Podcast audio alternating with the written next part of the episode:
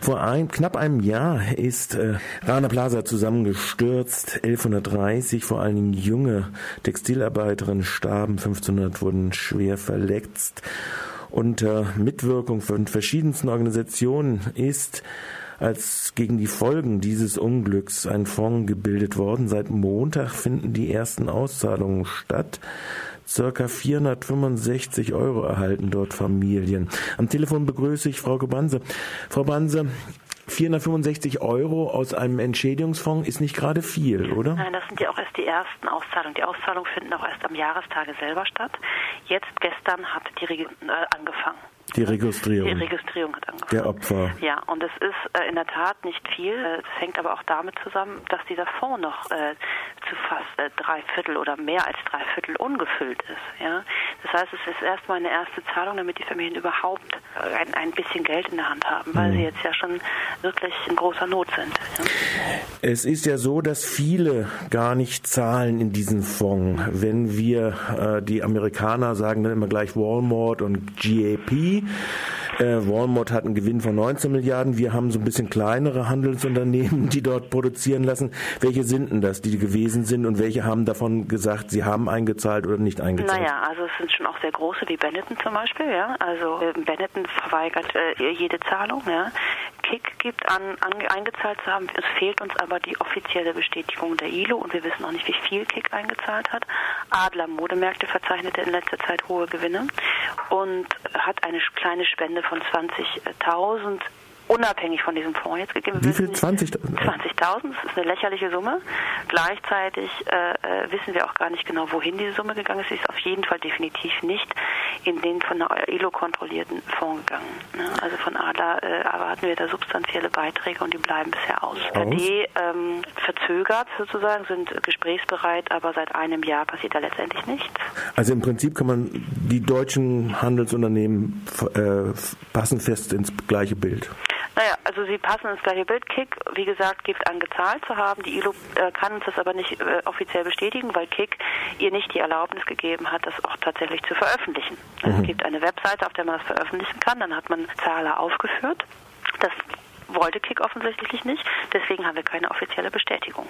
Wir können es also nicht überprüfen. Also unüberprüfbar. Die ILO, damit haben wir ja schon einen Punkt äh, da drin, äh, sagt, äh, sie verwaltet diesen Fonds. Es ist äh, viele internationale Organisationen, auch Gewerkschaftsorganisationen. Es geht sich ja auch um die Schutz, Arbeitsschutzbedingungen, die da garantiert werden sollen. Jetzt hören wir schon die ersten so Kunde, dass der, die Flucht dieser Unternehmen schon auch auf ganz andere Ebenen. Man wandert dann. Kambodscha ist zum Beispiel, wo im Januar ja Arbeiterinnenproteste auch unterdrückt worden sind und wo es auch keine Mindestlöhnorganisationen gibt und wo es um den Kampf darum gibt.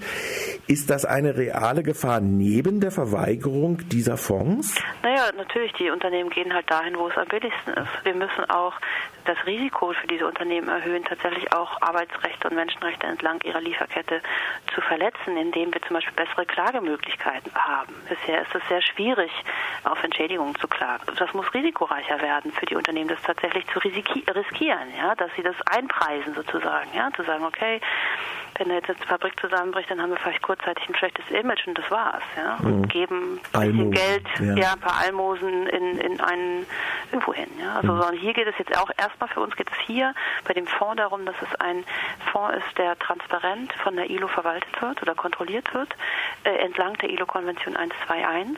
Und wir hatten halt, wir haben das Mandat aus Bangladesch eben nicht juristisch vorzugehen, weil sich das halt eben leider auch sehr lange verzögert oft, ja, und dann auch der Ausgang ungewiss ungewiss ist, sondern hier eben diesen Fonds mit zu unterstützen. Und hier bleibt uns nichts anderes, als auf die freiwillige Einzahlung das einzufordern. Mhm. Ja. Wenn das Dilemma so ist, wird es in diesem Zusammenhang dann neben Presseerklärungen noch weitere Aktionen oder was ja. gibt es da Möglichkeiten ja. für weitere Aktionen? Na, wir begrüßen alle Aktiven, wenn sie äh, vor den entsprechenden Geschäften Aktionen machen. Das sollten sie auch dann bei uns melden, weil wir das dann auch öffentlichkeitsmäßig mit aufnehmen, ja, in unsere Pressearbeit etc. Wir werden ein, eine Tour mit einer Überlebenden des Unglücks machen.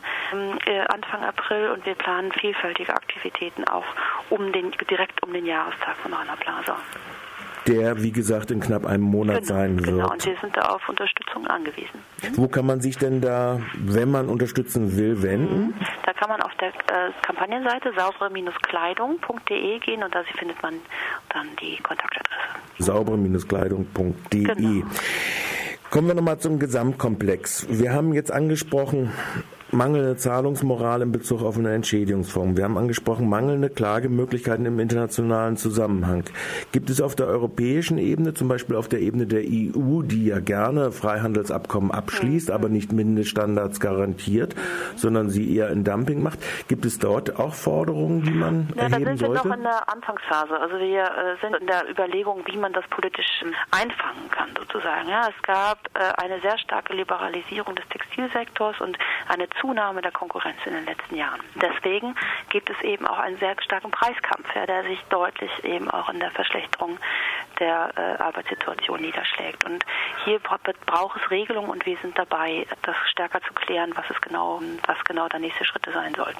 Also das ist auch ein Punkt, wo äh, sowohl Politik als auch zivilgesellschaftliche Organisationen ein wesentlich größeres Augenmerk darauf richten müssen. Also diese Abkommen, die zwischen den Freihandelszonen da praktisch geschlossen werden. Auf jeden Fall, das ist jetzt beim Textilsektor ein bisschen komplizierter, aber natürlich Zunahme der, der globalen Konkurrenz ist auf jeden Fall ein großes Problem. Last not least, also nochmal äh, die Webseite vielleicht nochmal sagen. saubere-kleidung.de Dann bedanke ich mich recht herzlich für das Gespräch.